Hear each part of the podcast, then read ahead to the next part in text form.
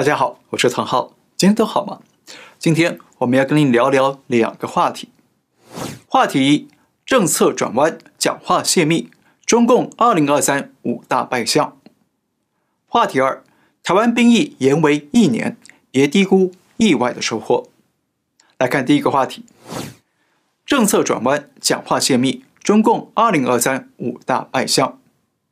我们知道。中共最近不断的加速松绑防疫政策，不但把新冠肺炎降级了，改名成新冠感染，还要从明年的一月八号起啊，开放边境，逐渐的恢复国内外的交通与人员的流动。好像是啊，只要官方一声令下呢，那疫情就立马缓和了，那病毒就下班了，一切就可以恢复正常。但是呢，我们可以看到，中国各地依然出现严重的医疗挤兑和大批民众死亡，医院的太平间和殡仪馆。到处都停满了遗体，甚至还把地下停车场改成停尸房，用集装箱来存放遗体等等。那面对这些民间疾苦的乱象啊，中共中央却完全回避，视若无睹，好像中共高官跟中国人民呢，活在两个不同的平行世界里，一个呢风调雨顺，一个呢人间炼狱。那么中共高层到底知不知道民间疫情很严重呢？当然知道，只是啊，他们刻意忽视。避而不谈，因为啊，他们无力应对。而且呢，从习近平最近啊三次的会议和讲话里头，我们可以发现，共产党现在担心的不是疫情跟人民百姓，而是更担心他们的政权已经出现越来越多、越来越严峻的末日败相，而且很可能会在二零二三年全面引爆。我们就跟您来说一说。第一个败相，经济下挫，失业严重，物价飞涨。中共的动态清零政策，造成中国经济严重下挫，那这一点是公认的事实了。世界银行已经把今年的中国经济增长下调到百分之二点七，跟中共年初下达的军令状目标啊百分之五点五，已经腰斩了一半。那中国经济不佳，就没办法吸引外资外企留在中国。光是在中国的债券市场，过去十个月撤出的外资就高达一千零六十亿美元。平均每个月超过一百亿美元，那显然呢，对中国前景已经失去了信心。而且呢，包括苹果公司和其他外企也都在加速的把订单产能转到其他国家，不再集中在中国境内。那么可想而知啊，外资外企都加速撤出中国，而中国许多中小微企业呢，又被动态清零给清零了。那么中国劳动人口的就业问题啊，就会压力山大。那目前官方给出的最新的青年人口失业率是百分之十七点九，但是呢，这数据啊是不包括三亿人的农民工和一些灵活就业的人口，所以实际的失业率一定是远高于此。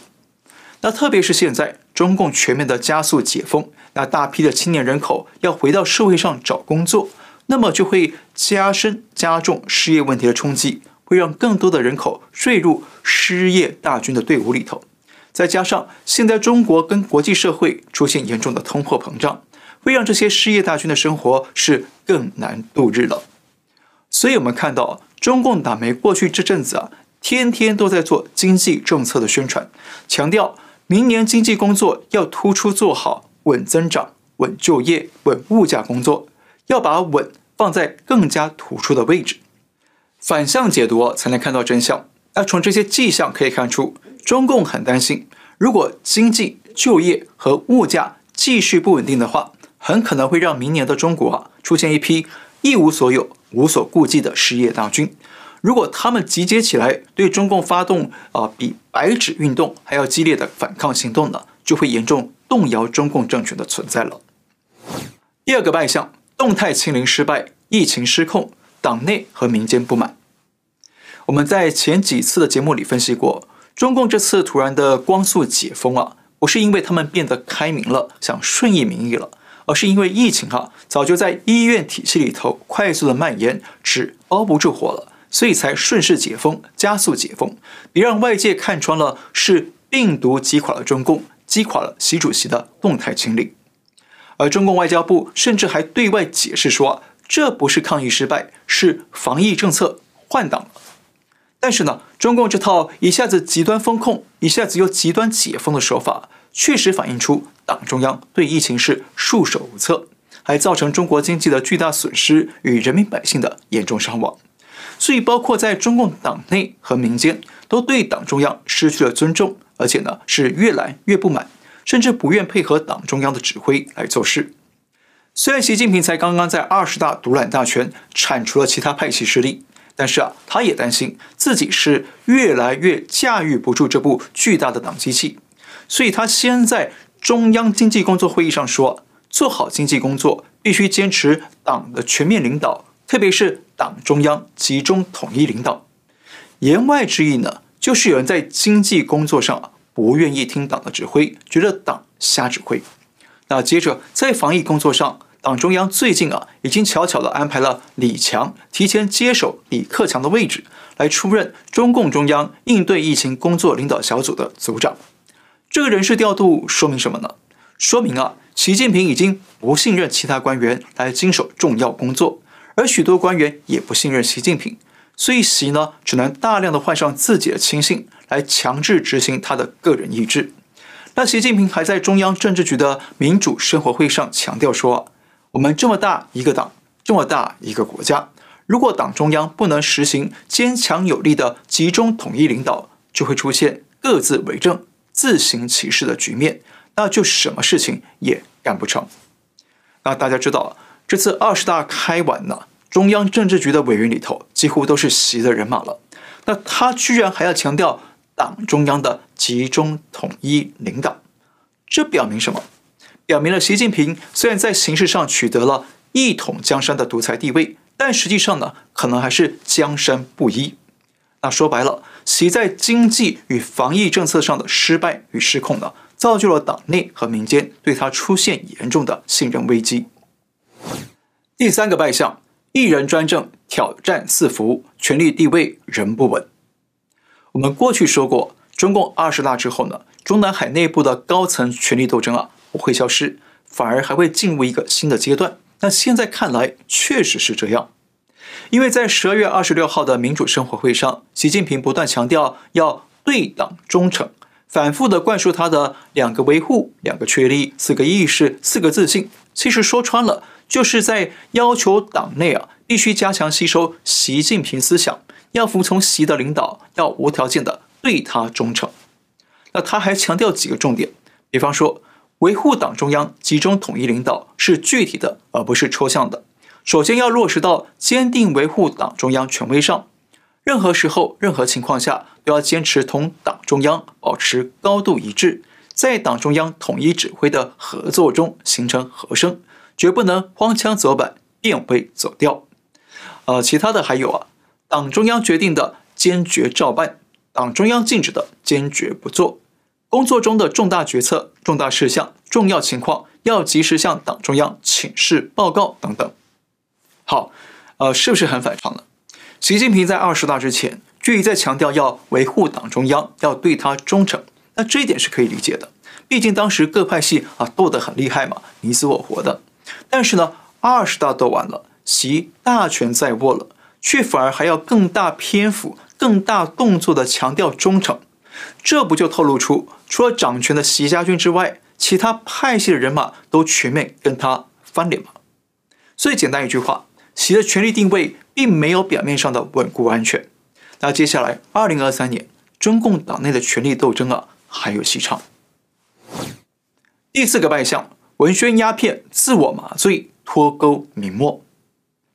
从党媒发的会议报道来看呢，中共的民主生活会不但没有讨论民间疫情的伤亡惨重，没有检讨防疫政策的失败，反而还说了大量假话、大话、空话，用来麻醉党魁跟一众党内高官。举几个例子啊，比方说，党中央带领全国保持了经济社会大局稳定，全年经济保持增长。就业总体稳定，物价平稳，还有粮食产量连续八年保持在一点三万亿斤以上。那这些说辞是不是跟我们刚刚看到的经济数据是完全相反的呢？还有，粮食连续八年生产一点三万亿斤，真的吗？大家还记得年初春耕的时候呢？许多地区为了防疫，禁止农民下地播种。那接着夏天又发生了全国性的大洪水，淹没大量的农田，然后夏末秋初又要发生全国性的大旱灾，不但农地严重干裂，连鄱阳湖都变成了大草原。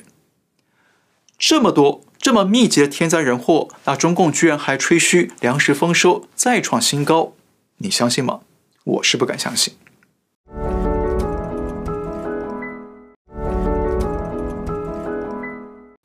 好，再回到民主生活会啊，习近平还说，我们党始终代表中国最广大人民的根本利益，从来不代表任何利益集团、任何权势团体、任何特权阶层的利益。那这又是一个天大的谎言了，对不对？一个政府啊，从选举开始到结束呢，都不让中国人民参与，不让人民投票选出领导人，却还要强调他们始终代表中国最广大人民，那这不是自欺欺人的笑话吗？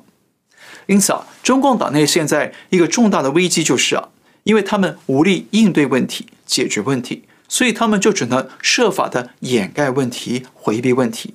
用各式各样的数据造假、报告造假来掩饰自己的无能与执政的误判，然后呢，大量的造假文宣呢，骗自己骗久了，还真的让他们相信啊，自己是执政有方，天下太平了。那这种啊，生产文宣鸦片来自我麻醉的乱象呢，再加上中共的新领导班子全面的排除异己、一人独大，没有人敢说忠言逆耳的真话，那两者合起来。会让中共党魁更容易发生幻觉与误判，相信自己啊真的是英明胜断，然后呢会做出更多与民间脱节、与事实脱钩的错误决策。那这样的错误犯多了呢，就会加速中共的败落了。第五个败象，极端解封，疫情恐怕外溢，各国戒备。现在中共正在加速的打开边境，不但要在一月八号起开放境外人士入境。还要加速恢复中国旅客出境旅游，那这一点呢，吓坏了国际社会。因为三年前疫情就是从中国外溢到国际社会，那现在中国疫情这么严重，中共不但不对外提供疫情数据，反而呢还要加速的开放边境，那当然会让各国担心了，是不是要故技重施，把疫情输出到世界各地呢？像这两天了，有两架班机从中国飞往意大利的米兰。结果有将近一半的乘客都被检测出阳性反应，所以啊，中共输出病毒的说法已经不是阴谋论，而是实实在在的威胁。于是呢，临近中国的日本已经宣布了恢复对入境的中国旅客进行核酸检测。那美国也宣布要求中国旅客提供四十八小时之内的检测阴性证明。那其他国家也都有程度不等的防疫升级举措。但是中共却对这些防疫举措表达不满，所以呢，中共这波极端解封啊，已经迫使各国如临大敌，加强戒备了。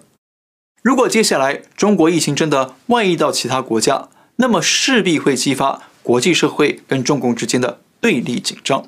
那不但会让习近平最近的修补外交是徒劳无功，还会让中共陷入更加孤立的困局。甚至呢，还得面临被追究疫情的责任。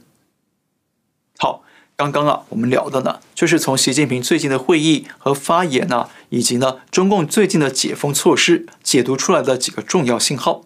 那这些信号呢，都表明了在新的二零二三年里头，中共会出现更严峻的内外挑战与政权败落的困局。第二个话题，台湾兵役延为一年。别低估意外收获。这两天了，台湾最热门的消息呢，应该就是义务役的兵役期限从现行的四个月延长为一年。那有不少台湾朋友问我啊，哎，怎么看兵役延长的问题哦？所以我们就来简单的聊一下。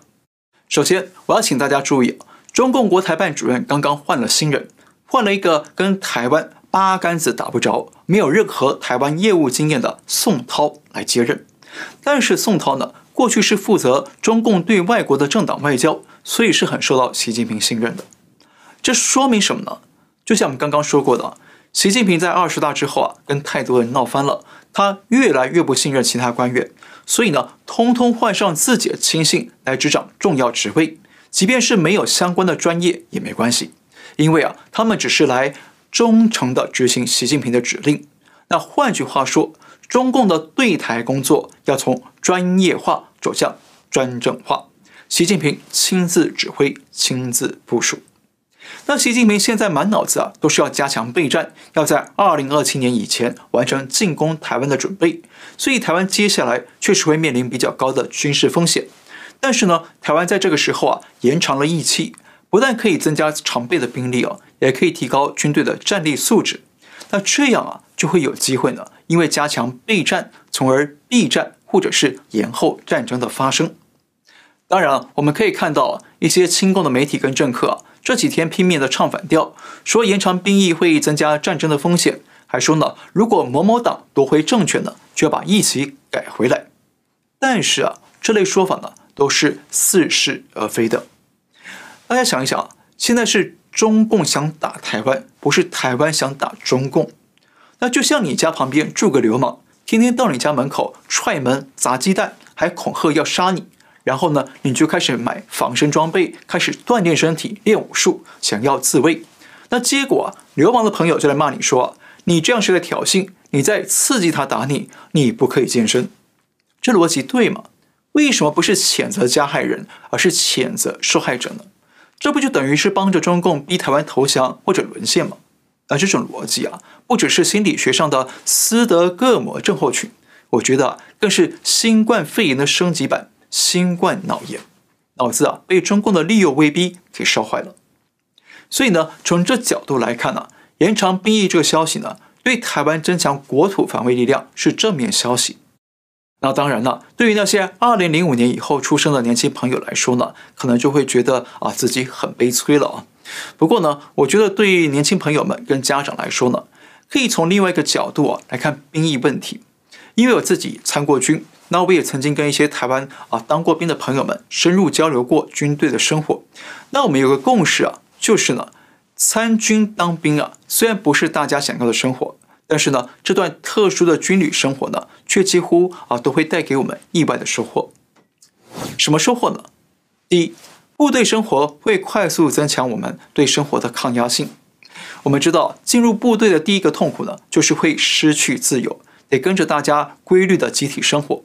但是在这种特殊的生活当中啊，会让我们从一个啊少不更事的年轻人或者学校的毕业生，很快的学会怎么样去跟不同社会阶层、不同族群的人相处，怎么样去面对工作与压力。比方说我自己啊，亲身经历过，也看过很多例子啊。很多大学刚毕业年轻人进入到职场呢，遇到一点工作压力就受不了了，甚至呢还偷偷哭。但是啊，反而是那些当过兵的人。他们不但能扛下工作，甚至还觉得这些工作的压力都比军队还要轻松，对他们来说是轻而易举，所以他们在职场上啊，也就很快会受到主管的肯定。第二，当兵会增强我们的责任感与独立性。部队啊是集体生活没错，但是每个人都有自己的责任、工作和义务，就像呢在战场上打仗一样，每个人都有自己啊该承担的角色，谁也不能乱套。否则呢，就会瘫痪整体。所以当兵的过程当中啊，部队对每个人都有一定的要求。那虽然会有压力，但是呢，就会渐渐培养我们对自己的责任感，对团队的责任感，从而更懂得独立去做好自己该做的本分。所以很多人都说，当兵会让人成熟起来，从一个男孩变成一个男人。那这一点呢是真的。第三，当兵会增强我们的团队意识，考虑别人。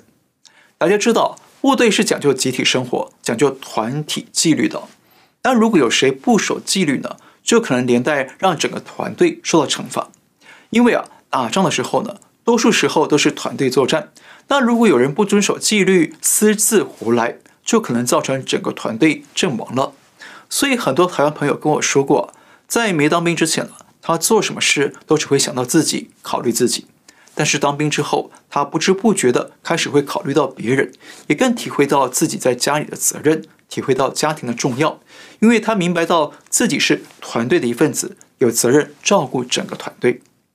而且呢，当兵也会因为兵种的不同、服务单位的不同，带给我们不同的技能和阅历。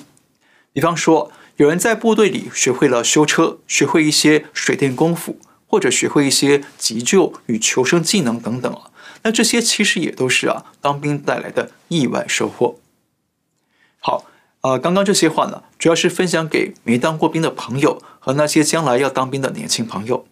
那说真的，就我们自己参军的实务经验来看呢，短短四个月啊，确实啊太有限，很多技能呢都不一定能够掌握，更别说作战了。